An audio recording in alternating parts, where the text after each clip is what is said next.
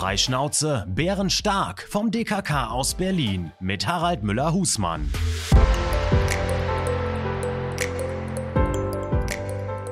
Liebe Zuhörerinnen und Zuhörer, herzlich willkommen vom letzten Tag vom Deutschen Krebskongress. Und ich freue mich, nach so vielen Podcasts endlich eine Frau an meiner Seite zu wissen.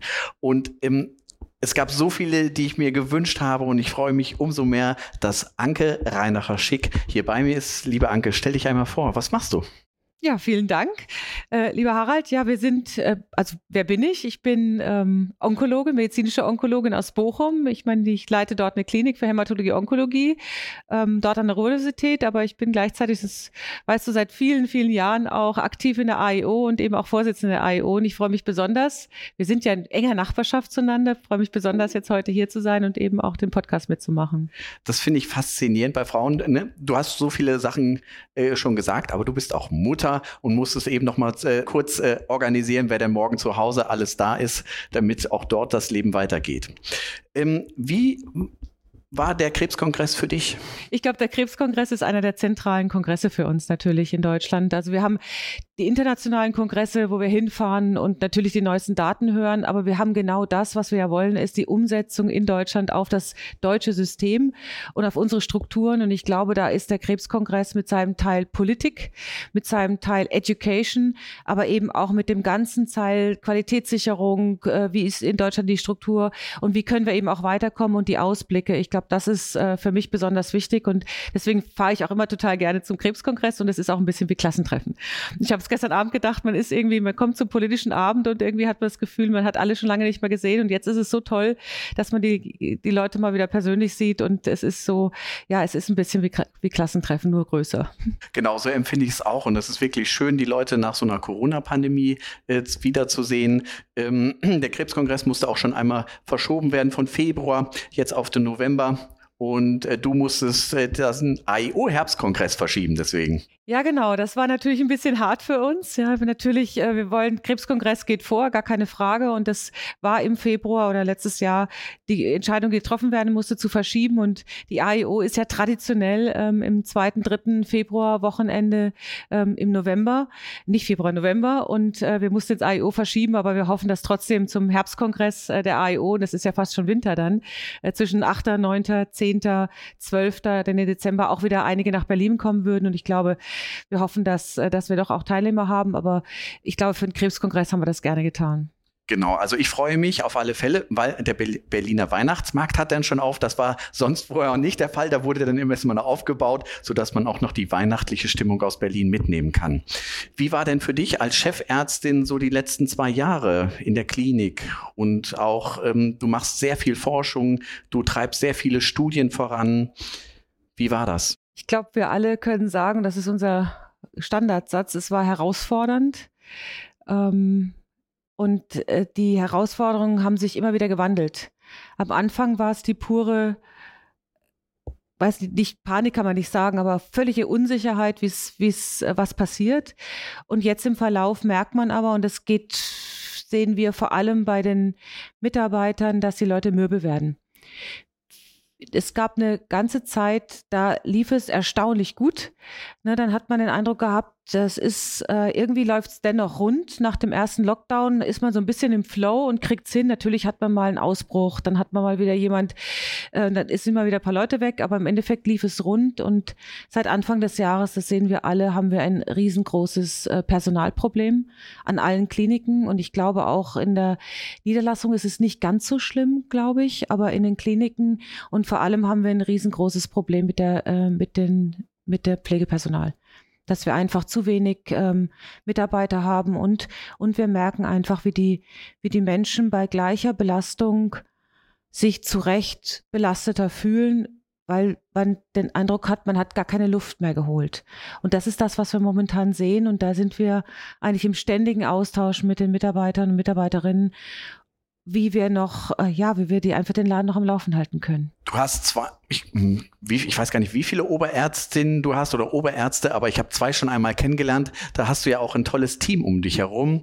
Da kann man einfach nur stolz sein in solchen Zeiten, dass man so eine Zeit auch nur im Team überstehen kann. Ja, also ich, äh, ich könnte nicht hier sein, ich könnte nicht die ganzen Aktivitäten auch in der AIO ähm, machen ohne dieses wirklich hervorragende Team. Also wir haben fast nur Oberärztinnen, ich glaube einen Oberarzt, aber ähm, wir haben wirklich hervorragende Leute und die halten vor Ort die Stellung. Manche sind auch hier, weil sie wissenschaftlich aktiv sind oder weil gerade ausgewürfelt wurde natürlich, wer darf kommen und wer, äh, wer muss zu Hause bleiben und das wechselt dann übers Jahr. Aber ohne äh, Leute, die dich wirklich vertreten, ähm, kannst du, kannst du so einen Job nicht machen. Und da bin ich wirklich sehr dankbar. Und wir haben aber auch in den jüngeren Generationen, also Fachärzte, Altassistenten und Jüngerassistenten und wir haben auch, ob das Sekretariat ist, ob Studienzentral ist, wir haben überall wirklich hervorragende Leute. Aber klar, man muss eben versuchen, das Team zusammenzuhalten. Und das ist immer wieder die sogenannte Herausforderung. Und da bin ich auch sehr dankbar, dass auch innerhalb des Teams immer wieder Leute da sind, die gut kommunizieren, die einfach auch Dinge wieder man kann nicht mit jedem jederzeit und zu jedem Zeitpunkt sprechen. Und dann, ähm, wenn dann eine Oberärztin da ist, die einfach darauf achtet, dass die Leute zufrieden sind und das auch ein bisschen raus filtert, wo gibt es denn gerade ein Problem? Und frühzeitig eingreift, wenn man merkt, Mensch, da ist jemand unsicher, möchte vielleicht die Klinik verlassen oder hat zu Hause Probleme, dann wird das rausgesenzt äh, und dann wird da einfach direkt drauf reagiert, weil manchmal, und das kennst du ja auch, man man ist dann doch relativ weit weg als Chefin. Ich hätte es nicht gedacht, aber ich bin, obwohl ich immer denke, ich bin recht nah dran, aber ich bin dann doch manchmal zu weit weg und kriege nicht immer alles mit. Und deswegen bin ich ganz dankbar für alle, die sich so eben für die Klinik, aber auch für unseren, für unsere Abteilung eben so engagieren. Bei der AIU gibt es auch schon seit Jahren die Young Medical Oncologist. Und ähm, ich habe mich auch mit Leuten unterhalten. Also früher war die Onkologie ja etwas überschaubar. Da hat man beim Kolonkarzinom einfach 5FU äh, dann in, im schlimmsten Fall Vollfox gegeben. Ähm, beim Lungenkarzinom äh, Cis Vino oder Gem, äh, das hat sich heute viel mehr, äh, stellt sich komplexer dar. Ähm, wie begeisterst du den Nachwuchs für die Hämato-Onkologie? Ich glaube, das Tolle bei der Onkologie und ist einfach das schönste Fach der Welt, ist, dass man zum einen diese unglaubliche Wissenschaftlichkeit hat, diese wahnsinnige Geschwindigkeit, wie Dinge neu in die Anwendung bekommen, also diese Grundlagenforschung bis hin zur Anwendung. Wir haben gestern Abend im politischen Abend Ugo Schahin gehört, wie schnell das gegangen ist mit dieser mRNA-Technologie, weil er es eben schon vorher im Labor getestet, also im Labor schon für Krebs hat er es ja schon praktisch in der Schublade gehabt und es ging sofort in die Impfung. Dieses ganze wissenschaftliche und auch naturwissenschaftliche und evidenzbasierte, aber auf der anderen Seite, und ich glaube, da spreche ich dir auch aus der Seele, das, die Interaktion mit den Menschen. Also die Onkologie ist so finde ich, den Menschen zugewandt, soll sie sein. Ja, ich hoffe, dass sie überall so ist, aber sie ist so den Menschen zugewandt und so partizipativ und das versuche ich zu vermitteln, dass wir im Zentrum halt immer noch den Patienten haben. Das ist alles toll. Wir hören das ja hier auf dem Kongress, auch Präzisionsonkologie rauf und runter. Ich bin ja auch hochbegeistert, wenn ich wieder eine neue Fusion gefunden habe. Kürzlich hatten wir bei einem jungen Patienten und dann gleich eine Woche später bei einer anderen Patientin eine NRG1-Fusion gefunden, Pankreaskarzinom. Die habe ich mit Freuden zum Dirk Arnold in eine Studie geschickt und der war natürlich auch begeistert, weil man sagt, Mensch, das ist ja toll. Aber im Endeffekt geht es ja darum, dass wir für den einzelnen Patienten das Richtige finden müssen.